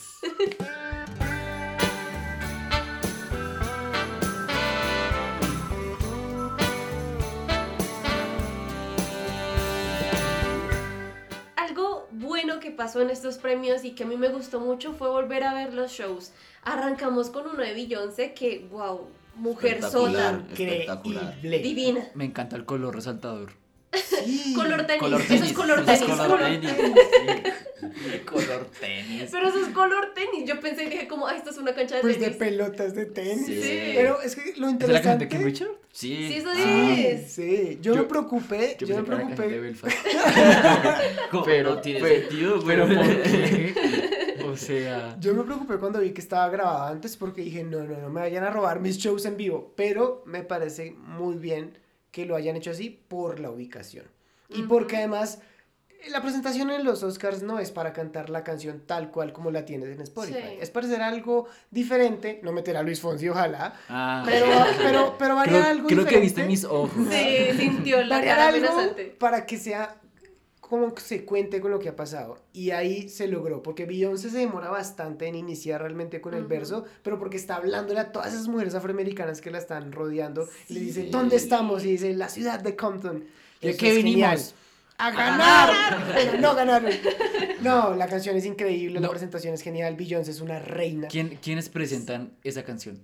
Venus y... Serena. y Serena. Serena. Y Robbie Williams. Ay, no. No, no. Perdón, Robin Williams es el tercer hermano, el que no pudo ser tenista. No, no, yo creo que es que sí, genial. O sea, me encantó, me encantó. Ustedes lo están escuchando a lo largo de todo este capítulo, las diferentes canciones. No Time to Die también tuvo, ¿no? Un Sí. traje negro. Pues Esta- es que Billie Eilish Esta siempre mujer, tiene... modo épico. El performance de Billie Eilish siempre es inigualable. Sí. Ojo, Sí. ya ya se había presentado, ¿no? ella hizo el In Memoriam del 2019. Ahora vuelve ahora a cantar su canción y como era Y costumbre... con su hermano ahí en el piano. Y también lo dijimos, Sí. también lo dijimos, se va a ganar el premio Y Oscar. Si no ganaba, que hubiese roto la, la tradición Adele. James Bond. Mm, Sam Smith y finalmente Billie Eilish. wow. Es Wow. que totalmente merecido, sí. Tenemos la siguiente de Belfast. Pues a, a mí esa canción, yo solo la escuché cuando estaba editando el capítulo de Oscars. Y es rara, porque la canción tú la escuchas aparte y no parece que tenga que ver realmente con el, con el ambiente que la la película historia. supuestamente tiene, ¿no? Es raro. Es, es extraño, pero igual, pues en la película funciona. En la película funciona. Ok. ¿Es una película con matices? ¿O es solamente blanco y gris la canción? Eh, no, mal chiste. Es black and white. Guay. Esa presentación estuvo buena, lo digo desde mi ignorancia, no, no. Yo solamente vi la de Billie Eilish porque soy fan, pero pues, estuvo buena esa presentación o muy tranquila. Tranquila. O sea, estuvieron mejores las demás. Pues, o sea, o sea, es que la canción tampoco es muy épica ni. No, ni la canción es para- como, como ya estamos cantando aquí al lado del río. Prim, prim, prim. Y aparece Kermit. Sí. Y pues es que parece tonto, pero mira los cantantes que están saliendo en las otras ah, presentaciones. Beyoncé, Billie Eilish. Sí, son muy buenas, muy buenas. Y tenemos también a... Somehow you do. O de alguna forma lo haces, así como Coda ganando mejor guion. De alguna forma tenía que hacerlo. De alguna forma lo haces, Academia, siempre me decepcionas. Sí. No espero nada de ti y aún así me Siempre logras me decepcionar. decepcionas. Llevo unos cuantos años decepcionándome. Green Book no es mala. Debo aclarar No, defiendo no, Green Book, es muy buena película, pero pero- había mejores. Mm, Había sí. mejores. Moonlight, te odio. No, no. No es mala, pero es que tú le tienes una rabia porque se lo No. quitó a la Es La como La tu rabia contra Coco. No es que odies. Ah, no, Coco- Coco es. Odias el hecho de que se Coco es bueno. más Co- que el Coco es bueno. Coco es bueno. Coco es bueno. La Lana tiene siete premios. Ay, hombre. Son premios de los Oscar. Sí. Mi Tiene, ya tiene más que Dune y el poder del prestas. Se lo perro. dieron a Coda. No puedes, no puedes Ah, bueno, tener eso puede como un argumento. sí. Seguramente No veré Coda y es como, ay, qué lindo. Y ya. Pues Sí. es que todos sabemos eso, nos va a gustar, pero eso no quiere decir que haya sido mejor que la familia Bell. No, y la canción de Coda está bien. La, es bonito. No la escuché.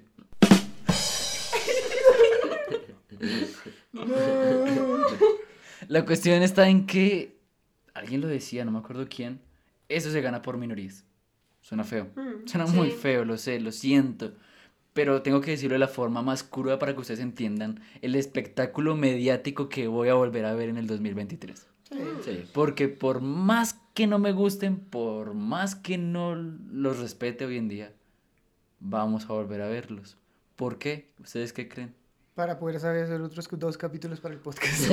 Muy bien, puede ser. Sí. Como creadores de contenido tenemos Sí. que estar Pendientes. Este es nuestro medio. Ay, ¿Por es qué una más? discusión interesante. Es, es bueno. Además que los premios tienen mucho nombre, o sea, independientemente de quién se los gane. Sí. ¿no? Puedes ganar tres Sundance, ganas un Oscar y te Y ya. Ganó Wow. Oscar, oh, wow. sí. Muy bien. ¿Qué otra? Esto es de lo que todo el mundo habla, por lo Sí, menos durante un e- día. Es entretenimiento. Para ver los shows. Para ver los shows, para ver si tu película gana, si se hace justicia. De cuáles te animas a ver. Sí, muchas cosas. Y finalmente tenemos la última presentación, que Asdrúl llamaría 12 luquitas. 12 luquitas valió como 7 millones porque me encantó. Me Sí. encantó. Creo que Buena. gracias a Encanto, gracias a Encanto por permitirnos que un artista colombiano esté parado frente a todas esas personas portando las mariposas amarillas en su No, traje. hermoso. Las dos personas con los vestuarios típicos bailando. Bueno, el- Son- el baile está medio raro porque No, le, baile- metieron, sí. le metieron cosas de es baile. contemporáneo, Como- un como baile, danza contemporánea. Pero la representación. Sí. Y. Sebastián Yatra lo hizo muy bien. Yo quiero decir gracias a las cámaras por mostrarnos la realidad de un artista que está nervioso Sí. y que se siente conmovido de lo que está haciendo. Y un punto muy a favor de Sebastián Yatra. Él canta, a, o sea, a veces en dentro de su canto le mete como esas, como muy hablados ciertos versos, porque estás Lo cantando un musical. Sí, Sí, es musical. sí. Mafe dijo algo muy importante, lo conmueve. Muy. Billie Eilish pudo haber ganado el Oscar. Está cantando una canción de su autoría pero no sé si No Time to Die la representa. Y seguramente Ujú. Billie Eilish puede ser la artista que más Oscars tenga a lo largo de su carrera. ¿Cuántas oportunidades tiene Sebastián Yatra de estar en unos premios O Oscar? un colombiano en general. en Sí, esa cualquiera. Cualquiera. Y representa a su país, lo que dicen ustedes, el vestido, el baile, las mariposas, Es la su canción. canción, Sí, de, de por su sí, país. de por sí fue bonito ver a Natalia Lafourcade. Carajo, en español. Y en español. Sí. We Don't. Talk About Bruno está americanizada. Dos Urguitas está en español en todas las O sea, versiones. de malas. La Español. disfrutas, Sí, la en disfrutas en son el idioma 12 que es. Y muy respetuoso. O sea, yo creo que él fue muy respetuoso con lo que hizo. Al final no dijo como, ¡Viva Colombia! No, no, no. Dijo, No, ya. no, no tuvo que ser eh, exacerbado en su patriotismo de venga, me saco aquí una bandera colombiana. No hubo necesidad de eso, ya No. lo tenía todo. Fue bellísimo de ver esa presentación. Muy buena presentación. Sebastián Yatra, mis respetos. Si algún día quieres venir aquí al podcast, Te invitamos, te Te damos un invitamos. cafecito. Puedes cantar la canción. puedes cantar la canción. Hay una, hay una lista grande de artistas que quieren aparecer acá. Claro. Lo mandamos Sí. un momento a lista de espera y ya. Te haremos un espacio, tranquila, un cameo. Cuando Mira, menos se lo esperen va a ser de Hola, buenas tardes, bienvenidos a la escuela cinéfila. Guárdalo, porque algún día va a pasar. Así va a ser. Mira lo mucho que son los cameos, ¿cierto, Lando? Sí. Volvemos ya un poco más a los premios. Ay, yo les quería preguntar eh, un show que recuerden. Yo principalmente recuerdo dos. El de Selma con John Legend, es un puente. Ok. Y de eh, Glory, tremenda canción. Everything is Awesome de Lego Movie. Lego Movie. Cuando salen con todos los Legos, me Ujú. encanta. Lady Gaga y Bradley Cooper Sí. a punto de besuquearse. Sí, sí, inolvidable, inolvidable. Shadow, Total. muy bien. Sí. ¿Alguno más que recuerden? Ese. No, es que No. ese, ese- quedó en la memoria de todos. Es que Sí. ese momento fue. Es épico. como, por favor, que Los se besen, memes, que se besen. los memes. Uy, punto para Colombia, que tiene mal coco. Lo siento. Remember Me, cuando estuvo nominada, fue cantada en inglés y fue cantada muy mal, porque la La cantaron. cantó Gael García, ¿no? Cantó Gael García y Sí. cantaron como 10 artistas más Remember Me. Pues no sé, Y digamos en que inglés. Natalia Toma- la cantó en español. Toma eso, México. Toma eso, Coco. Natalia Furcade sí la cantó en español. Yo tengo una duda. Esta, esta, eh, esta presentación de Frozen, que también fue cantada en diferentes idiomas, ¿esa también fue en los Oscars o fue en Sí, otra premiación? fue mm, mucho más allá. Sí, La de Frozen 2. sí, sí. Sí. sí. Uy, David Bisbal. ¿Qué? Yo me acuerdo de Pero- la niña pero- chiquita pero- al fondo gritando. ¡Ah! Eso fue muy chistoso. Sí, una vez que me dice como... La cuestión, eh, esa en especial fue rara, porque incluso en la versión de inglés es Brandon Urie, que Sí. la canta muy bien, en español es David Bisbal, pero aquí hacen es... eh, buscan a todas las mujeres que interpretan a. Elsa en sus respectivos idiomas. Mm, y pareció comparte- interesante. Un buen toque, un buen toque. Sí, Y sí. está... Eso fue muy chistoso. Pero, pero no vamos a hablar de No se habla de Bruno con Luis Fonsi más. Es, es que no hay que hablar de esa No. No, Es no, que no. ni Pero ojo, una hablar. cosa, una Eso, cosa. De eso. fondo, Lando lo acaba de decir, ni siquiera merece la pena hablarlo. pero ojo con una cosa. De fondo pusieron como estos TikToks de la gente haciendo la canción. Yo creo que es interesante el reconocer que también los fans, obviamente en redes, le ayudan mucho a la difusión de Y, estos temas. y el inicio también fue con dos colombianos. Con Ay, Carolina Gaitán y sí. con Mauro, Mauro, Castillo. Mauro. O sea, ahí- Sí. o sea, es que la presentación Ahí sí bien, yo- empezó yo me- bien. yo me va muy ilusioné. bien. O sea, las, las tres primeras frases como que estuvieron bien Y lo cantadas. hacen y también Y como musical, actuado. Stephanie Beatriz, que es la que hace la voz de Mirabel en, en el idioma original, pues está ahí también cantando. Ajá. Y uno dice como, ¡ah! Sí, porque súper! sobre todo porque le quitaron, bueno, ya lo haremos más adelante en Encanto, pero la mejor parte de esa canción es cuando sale Camilo y sale Dolores y cantan Sí. con Mirabel y esa parte es justo la que quitan. Nah. Bye. Records, records, eso es lo que les quería traer. The Power of the Dog se convirtió en la primera película dirigida por una mujer en recibir más de 10 nominaciones. Mientras que su directora, Jane Campion, es la primera mujer en toda la historia de los Oscars en recibir más de una nominación a mejor directora.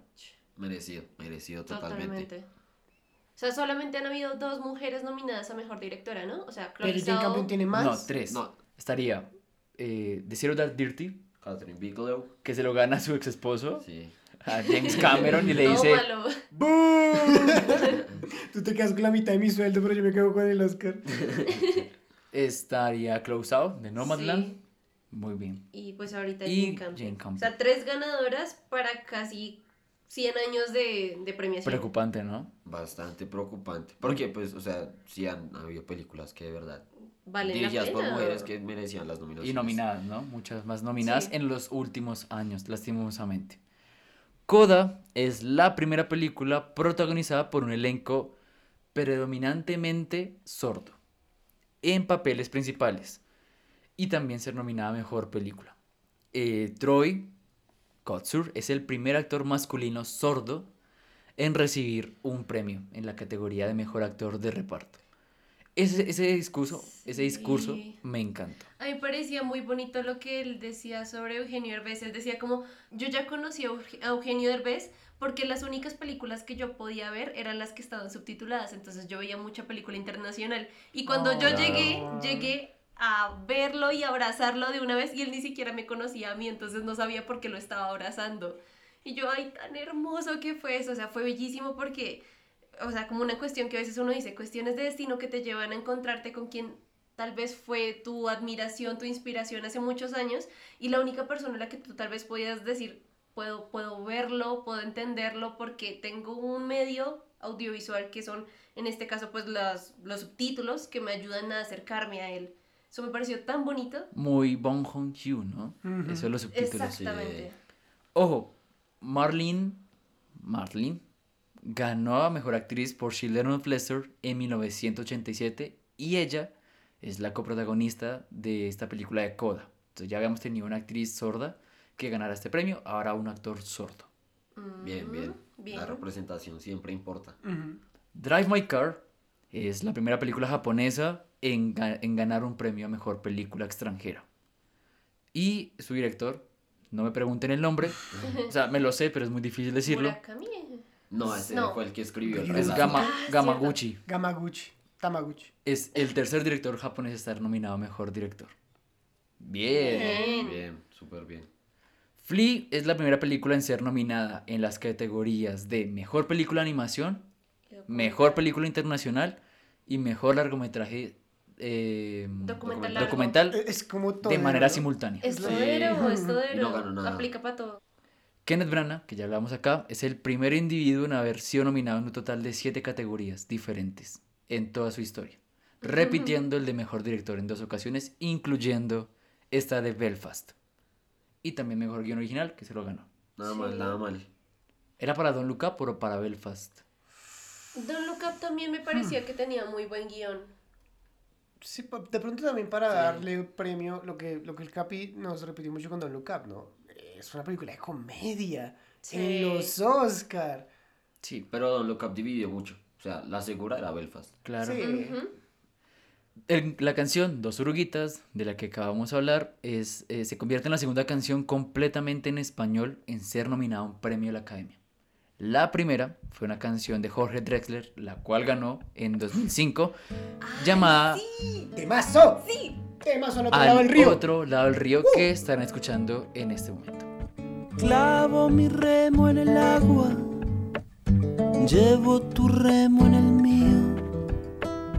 De, la película Diarios de Motocicleta. Músico, No, es- esa canción, es que es Jorge Drexler. Jorge Drexler es uno de los mejores artistas latinoamericanos vivos en estos momentos. Tiene una música increíble, sus letras son inigualables. ¿Quieren conocerlo más?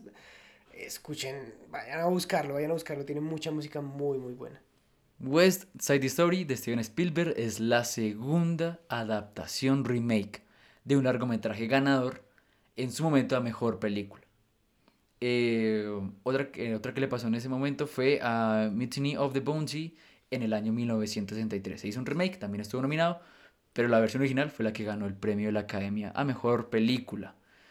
Y el dios Steven Spielberg es la persona más nominada en la categoría Mejor Película con 11 películas diferentes. Es que ese hombre Es es, que- impresionante en lo que hace. Y mira, te lo voy a decir de la siguiente manera. Y con acentico. Siete, seis décadas diferentes nominado a Mejor Director Steven Spielberg. Y seis géneros diferentes Crack. prácticamente. Seis géneros diferentes, muy bien. Y ya, eso, o sea, ¿qué más se puede hablar de Steven Spielberg? Es Dios. No, ya. Siguiendo con West Side Story, el diseñador de vestuario de esta película se llama Paul Tasey Will. Es el primer afroamericano nominado a un premio a mejor diseño vestuario. Oh, ¿En serio? ¿Es el prim- primero hasta ahorita? Primero, primero. Primero, Bien, primero. Qué bien. locura. Este era un premio que normalmente estaba nominado gente blanca, mujeres, Es que afroamericanas, Sí, sí, mujeres, pero ese sí. es el primer hombre afroamericano. Sí, porque yo estaba pensando era en Black Panther y todo eso. También son gente blanca. Ay. Ah. No. Licorice Pizza de Paul Thomas Anderson, que aquí creo que a nuestro querido Orlando no le terminó de gustar. No. es la primera película de AMGB o de Metro Goldwyn Mayer, la Sí. de Leoncito, totalmente producida, comercializada y distribuida en eh, a mejor película, después de 33 años. La última que tuvo este honor fue Rain Man en 1988. Rayos. Y Paul Newman, si no estoy Sí. mal. Sí, sí, sí. Esa película es muy buena. Don't Look Up y Nightmare Alley tienen algo en común. ¿Alguien me lo puede decir? No No ganaron nada.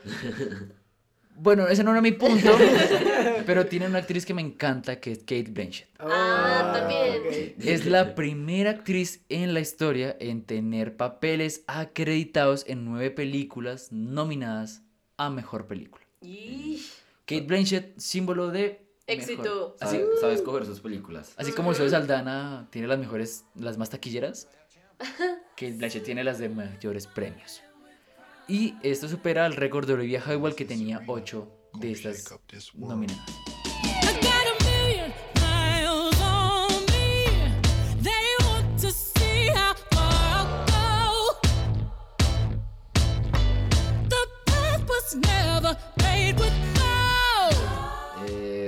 Después de eso tuvimos que las nominaciones de Olivia Colman y Jessie Buckley por la maravillosa película ¡Woo! de Los Daughter. Uy, Jessie la rompe. Buenísima. Jessie la rompe. Jessie la rompe La en esta Jessie. película. Buenísimo. Jessie la rompe.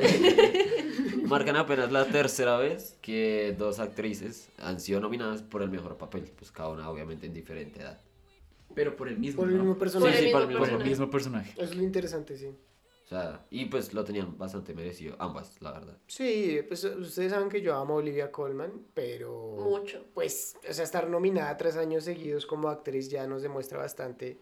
Es que es quién- impresionante quién su es- potencial ¿Quién actoral. es ella? Obviamente en la favorita, pues hasta ahora es el estandarte más alto que Uf. ella ha alcanzado en esas premiaciones. Uf. Pero Jessie Buckley, Y en Flipback. a pesar de que es el mismo personaje, la representación de Jessie Buckley al ser la versión más joven, mostrándonos todo lo que ha pasado este personaje, es mucho más interesante, Es- tiene más sí. matices, la odias, la amas, es genial. Y como todo repercute en Olivia Colman. Exactamente. Es- es hermoso. Uno entiende a Olivia Colman gracias a Jessie Exactamente. Jessie, Buckley. la vaquerita. Ah. Em, las nominaciones de Kristen Stewart y Ariana DeBose, pues por Spencer y West Side Story, eh, marcan la primera vez que dos actores abiertamente parte del, del- del parche. LGTBI Del parche. sí, son, pues son nominadas en un mismo año, que también es, es un gran récord escribiendo la historia desde, desde esa minoría. Ariana DeBose es queer. Y es la primera actriz queer en ganar un premio Oscar. Esta vez también marca la primera vez que dos parejas son nominadas en sus diferentes películas. Sí. Eh, como el caso de Penélope Cruz y Javier Bardem, Penélope por Madres Paralelas y Javier por Being the Ricardos. ¿Cuál les gusta más? ¿Penélope o Javier? Javier. Javier, votos para Javier. Penélope. Penélope. Es que Penélope salen más de Almodóvar. Penélope y yo soy Javier también. Eso. ¿Tú eres Javier? En mi cara. No me llamo No. Javier. Yo no me llamo Javier. Y eh, la otra pareja es Kirsten Dunst y Jesse Plemons, ambos sí por The Power of the Dog. ¿Estás corriendo a mi esposa? ¿Sabías que es mi esposa? Jesse Plimons o Kristen Dunst. Ay. Jessie ha tenido más Voy por oportunidades. Jessie, No, voy por sí, Jessie. Jessie. Pero a Jessie por Kirsten, a Kirsten le pueden llegar muy buenos Sobre todo que ahorita estoy esto. viendo la última temporada de Breaking Bad. Ah, Jesse Uh. Plemons, claro, de los primeritos papeles que tuvo él. Ujú. Joven, delgado. Y buen actor. Asdru, ¿será que hablaremos en algún momento de Breaking Bad? Ya veremos. Podría ser. Guiño, guiño. Y eh, ya el último récord que rompió esta ceremonia fue que esta edición marca pues la primera vez en dos décadas y la segunda vez desde la entrega número 78 en que todas las nominadas en la categoría de mejor actriz no protagonizaron una película perteneciente a las nominadas de mejor película. O sea, el caso de Los Ojos de Tammy Faye, que estaba en mejor actriz, pero, Pero- pero o sea, no sí estaba en estaban mejor para la película. mejor actriz, no para la mejor película. Y- o Spencer también. Sí. Claro. Ok. paralelas. Maneras paralelas también. De los Daughter. De los Daughter. Y 20 Ricardos. Ok. Esto también enfoca como el, el predominante de la película, si lo que predomina es la historia o de pronto también el enfocarse en el personaje femenino para potenciarlo dentro de la misma. Ok. Tienes toda la razón. Y me parece más justo, la verdad, de esa manera. Sobre todo porque esta vez estuvo muy peleado lo que ustedes decían. Hubo uno, dos premios que se ganó Kristen Stewart, otro se los ganó Nicole Kidman, otro se los ganó Rachel Sí. Ziegler. No sabía qué esperar. El West Side Story, otro se los ganó. Jessica Sí, Chastain, pero la mayoría se los ganó variado. Jessica. Jessica, mi amor, Chastain. Cuatro premios importantes también a nombrar. Samuel Jackson ganó premio por su trayectoria. Sí. Es el actor Grande. con más cameos. ¿Cómo te sientes al hablar de tu Dios? Es un ídolo, un ejemplo a seguir. ¿Cuál, cuál sería la frase más icónica de Samuel Jackson? Cualquiera que tenga motherfucker. Sí. A mí me gusta mucho la que hice en Pulp Fiction, la del Salmo. Ah, Uh. Ezekiel 25, 17, bla, Obvio, bla, bla, bla, bla. obvio, Sí. obvio. Sí, Bla, sí, bla, bla, bla. sí, sí es su ídolo. Aunque, Sí. aunque serpientes en un avión. I'm sick of this motherfucking name in this motherfucking plane. Esto es inigualable. Él, él es, Solo lo puede hacer él. Solo el delivery lo tiene Samuel. él es Frozono. Oh, sí. Ah, De- de... Nena, ¿Dónde ¿dónde está está mi Super super traje? traje? Ajá. Me encanta. Eleanor May, una directora, también nomina, eh, conmemorada en estos premios. Liv Ullman, también una actriz. Grande y el Ullman. premio a la humanidad de este año fue para el grandísimo y grandioso Danny Glover, uno de los actores afroamericanos más importantes de la historia del cine hollywoodense. Suena tonto, pero que premia el premio a la humanidad.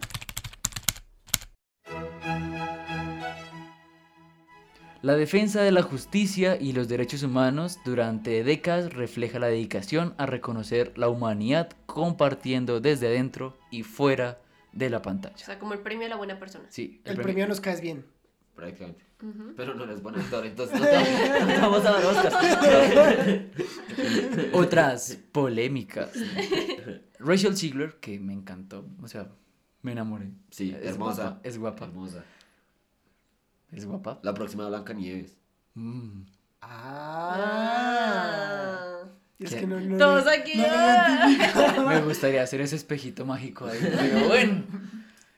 Interpreta a María en la nominada West Side Story y hasta dos días antes de la ceremonia no había comprado vestido ni había alquilado nada, así como yo para mi grado, porque no la habían invitado a los Oscar.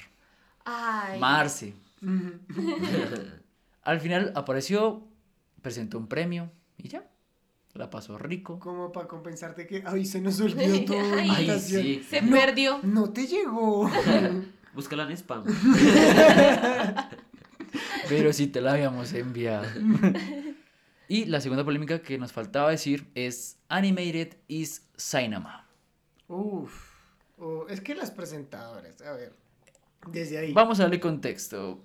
Eh, dijeron que las películas animadas solamente son vistas y hechas para los niños. Y que los Ant- papás iban a acompañarlos. Exacto, están obligados a acompañarlas. Y eso fue antes de presentar el premio a mejor película de animación. Hmm. Premio que ganó Encanto y que maravillosamente la gente de Sony, los cuales amamos, Sí, mucho. eh, hicieron y de Netflix, perdón. Y pusieron una imagen en la cuenta oficial de la familia Mitchell con la mamá Mitchell sosteniendo un cartón que dice Animated is Cinema. La animación también es cine. What? Con ese comentario las presentadoras, o sea, Hasta tratando de hacerse la chistosa. Fuera, fuera de lugar. Es O que, sea, de es que no, no saben, no saben qué más hacer y prefieren insultar que hacer reír. o sea, volvemos a hablar del tema, o sea, ¿por Ne. qué? Ne. Y listo. Esas serían las polémicas que se desataron durante los Oscar. Vamos a terminar hablando de dos casos conocidos mundialmente, incluso tres, creo, de actores, productores, directores que tuvieron problemas legales un poco más serios que Will Smith, como para no exagerar tanto lo que pasó en esa ceremonia. Uno, James Franco, acosado No, sí, cosa- no. Acusado. acusado, perdón, acosada a las estudiantes de él. Eso es. durante cuatro años, no más. Y Roman Polanski desde 1977 es acusado de violar a un menor de edad. Y ganó el premio en el 2001 por el pianista. O sea, muchísimo tiempo después de que ya lo habían acusado. Y tenemos el de... Eh, pues también está Harvey Weinstein, que pues todo el mundo conoce todo lo que hizo Harvey Weinstein y él ganó como productor de Shakespeare in Love, entre otras muchísimas películas. Casey Affleck. Casey También. Affleck también en la época del Me Too y él ganó y fue también súper polémico. Pero pues, no sé, yo siento que, o sea, Casey Affleck sí lo merecía. O sea, la actuación, Es que la, la- actuación, la sí. actuación estuvo muy, Sí. muy, O sea, muy buena. yo creo que insisto con esta palabra y es que los premios son hipócritas, porque entonces si tú no estás haciendo algo dentro de los Oscar como la bofetada, no nos importa. Y entiendo lo que siempre también nos dice Asdru, separar la persona del, del arte. El arte del artista. Exacto, el arte del artista. Pero es que somos una sociedad y tenemos que evaluar todo. Y no es simplemente que tú seas, o sea, el papel que interpretas, sino tú como actor interpretando un papel. Un papel. O sea, todo eso va ligado, todo eso va enlazado. Tú no puedes eh, quitarle el rostro a alguien y decirle, no, este es el personaje que hace Will Smith y ese es el personaje. No, ese no es Will Smith. Sí es Will Smith, es Will Smith haciendo a alguien, es Casey Affleck haciendo a alguien y no podemos desdibujar eso porque sí es arte. Entiendo el hecho de que sea arte, pero también es la imagen que tú le estás dando al mundo de un famoso. Sí, claro. o sea, ¿cómo tú lo justificas? Estoy acosado, pero igual tengo un premio. Sí. Sí, no. Sobre todo en un mundo de influencias, ¿no? Un mundo Mm. moderno donde Will Smith tiene cuántos miles de seguidores. Y, y pues eso obviamente cambia la imagen, ¿no? O sea, todo se ve y todo se Favorable o desfavorable, eso sí depende, porque si lo que he visto es que si divide las opiniones lo que hizo, ¿no? Hay gente que está de acuerdo, hay gente que no está de acuerdo. Sí, hay esas publicaciones de, ay, si no me defiende como hizo Will, entonces no quiero nada. Amiga, no seas patética, consíguete a alguien que no sea tan O sea, tóxico. porque entonces si tú le dices algún comentario malo, también puede reaccionar así contra ti. Sí. O sea, es igual. ¡Qué miedo! Sí.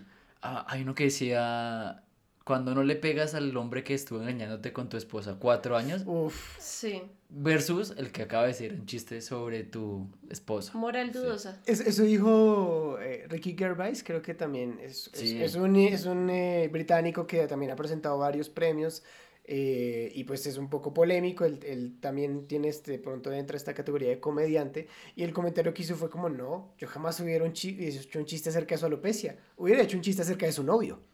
Claro. Exactamente. ¿Qué dijo Jim Carrey frente a esto también? Ah, Jim Carrey pues estaba Salió dolido, triste. sí. Me Salió parece dolido. asqueroso. Esa fue la palabra, asqueroso. asqueroso la ovación que le hicieron a Will Smith cuando recibió su premio luego de haberle dado una bofetada a Chris Rock.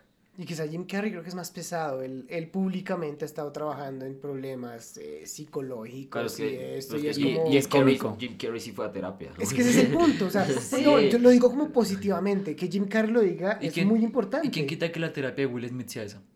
No Pues de hecho, en, en el comunicado que Como el club de la pelea. O sea, ustedes también son...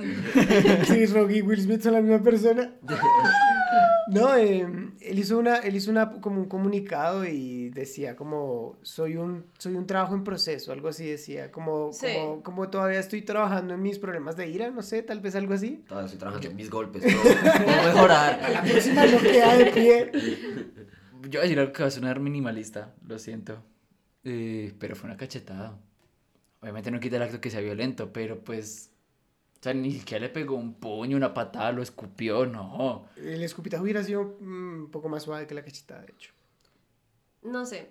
Si tenían que, Sí, violencia es si tenían que irse a los madrazos, háganlo fuera de cámara, pero no dejen eso como un O, ejemplo para los Oh, demás. O mejor, con mejor coreografía, una de las dos. Algo así. Dobles de acción. No sé, o sea, me gusta que comencemos hablando de, como les dije, como del elefante en la habitación, lo más grande que la gente recuerda. Seguramente por lo que muchos de ustedes están esperando este podcast para que vean nuestra opinión. Y terminaremos hablando de eso de por qué nos gustan los Oscars. Pues también yo creo que es como salirnos de nuestra realidad y al final estamos viendo a casi 100 millonarios recibiendo más billonadas y premios. Sí. En pocas palabras.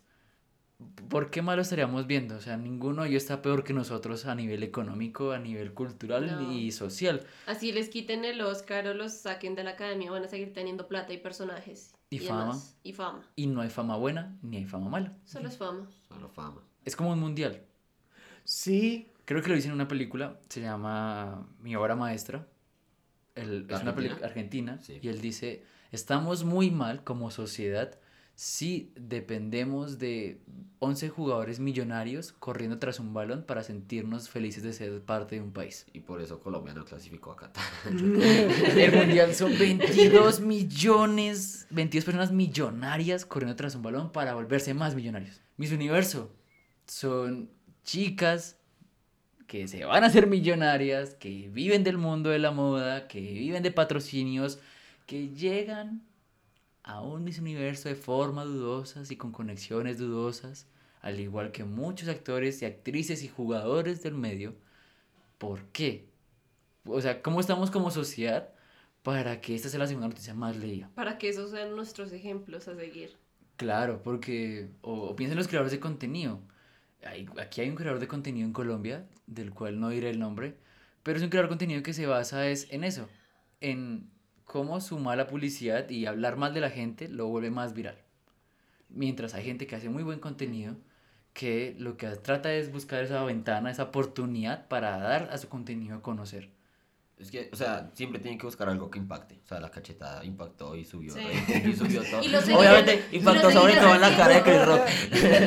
Lo seguirían haciendo y el otro año probablemente van a hacer una comedia respecto a esa bofetada. Van a o van a inventarse otro momento polémico Sí. y controversial. Obvio. Claro, o, se, o mis universos se pegan. Me refiero a que el año que La La Land se equivocó, o sea, que ganó Moonlight sí. por Sí. error, pasó lo mismo que nuestra reina de Miss Universo en Miss Universe. Pasó lo mismo en el mismo año. O sea, ni siquiera tiene originalidad para diferenciar sus actos. Exacto. Y precisamente esos son los momentos que todos recuerdan. O sea, todos recuerdan cuando La La Land se bajó y dijo no. Cuando le quitaron la corona a Ariana. Exactamente, o sea, eso, eso quedó en la memoria de todos. Sí. Qué lástima. No, el, Maradona dijo una vez que sus actos no deberían manchar la bola. Yo creo que los actos de la academia y esta premiación no deberían manchar el cine.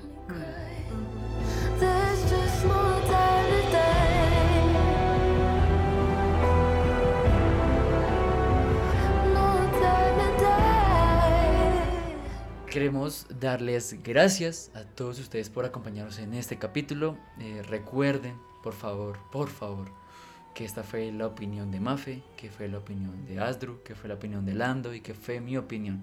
Si los herimos porque sabemos que este capítulo puede estar un poco más Sensible, denso. crudo, pero teníamos que hablarlo de esa manera, ¿no? Claro. No estamos atacando a ustedes porque disfruten del show, pero lo, queremos, lo que queremos es darles una cachetada de realidad, Un sentido crítico. Una reflexión. un mensaje. Dato curioso, nuestro capítulo de pre-Oscars, cuando Mafe está hablando de Don Luca, predice, igual que los Simpsons. ¿En serio? Y llega y dice, y los da una cachetada. ¡Ay, sí!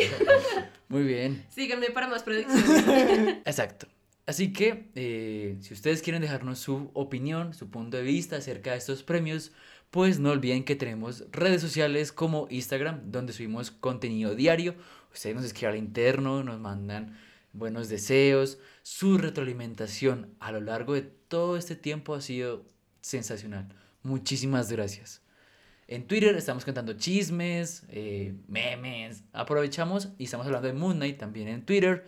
En YouTube, todos los jueves a las seis y media hay live con invitados especiales. Y no se olviden que tenemos los capítulos mensuales de Mafe hablando de. eh, Los estrenos del mes. Exacto. Estamos en TikTok, no estamos en TikToker, estamos practicando los pasos prohibidos con Asdru para subir TikTok. Y estamos aquí en Spotify eh, siguiendo con nuestra temporada una pausa de dos semanas, una por la ceremonia y la segunda porque pues estábamos en muchas cosas, cuadrar los horarios a veces es complicado. Eh, los chicos estuvieron muy juiciosos con los lives, hablando de cancelaron el jamming. Estaba en... Estaba en Tusa. Sí. Y yo estaba No, estaba en Ibagué, se quedó varado. bailando la tusa. Sí. Y yo estaba en México, muchísimas gracias a las dos, tres personitas que me reconocieron en la mole y que me regalaron maní. Gracias. Divinos, divinos, los amo. No me acuerdo sus nombres, pero los amo. Así que eh, gracias, gracias, gracias México, gracias la mole. Les compartiré mi experiencia más adelante y sobre todo gracias a esos tres lunáticos que me reconocieron. Es muy difícil que me reconozcan, sobre todo porque es mi voz, pero gracias, muchas, muchas gracias. También tengo que agradecerle mucho a Lando. Muchas gracias gente por, por escuchar el, el primer capítulo y pues esperamos que este también les guste igual o más que el anterior. Muchas gracias, raza. sí, porque la familia de Lando está bonita de escuchar el capítulo entre todos. Ay, Bonitos. Lando, ¿de qué nace tu nombre? De Lando. Eh, de que el Capi me dijo. El Capi me ordenó. Teníamos una historia más romántica. Yo era Han Solo, tú eras Lando, pero bueno. Ah. Ya no importa. Es como hablando del de Star Wars, pero también pues relativamente relacionado con La La Land, que es una de mis favoritas. La La Lando. Ah, La La Land. Ese sería un buen usuario. Sería La tremendo. La Lando. La La Lando. La La Land. Suena No. bien. suena bien, suena, Suena bien. bien, no lo voy a poner, Gracias gracias. por la recomendación. Muchísimas gracias a Asdru. Recibo mm, este premio en honor a todos aquellos que nos tenemos que aguantar tres horas de grabación para sacar una sola. Una sola que. Una sola hora de grabación. Ah. Sí, sí, sí. Muchísimas gracias a Mafe. Gracias por este capítulo, por estos lives de estos días de los Oscars que han sido muy importantes, han sido muy buenos. Gracias a ustedes chicos por escucharme, por acompañarme también estos días que estuve en la premier de Morbius. Gracias a Sony por invitarnos como escuela. Seguimos creciendo en este mundo y también que nos empiecen a reconocer desde diferentes ámbitos, no solamente por nuestras voces, sino también por nuestros rostros. Se les agradece muchísimo a todos. Sí, les agradece. Se les agradece mucho. Y, por mi parte ha sido todo. Y por mi parte ha sido. Ha sido todo un placer estar con ustedes el día de hoy. Mi nombre es El Capi y Clorín Colorado, esta secuela innecesaria se ha terminado. Bye bye. Gracias a todos por venir. Mil besos, mil besos, mil besos, mil besitos, besos, mil besos. Qué lindos. ¿Ya se fueron? ¿Ya, ¿Ya por fin se fueron todos? ¿Ya no hay nadie?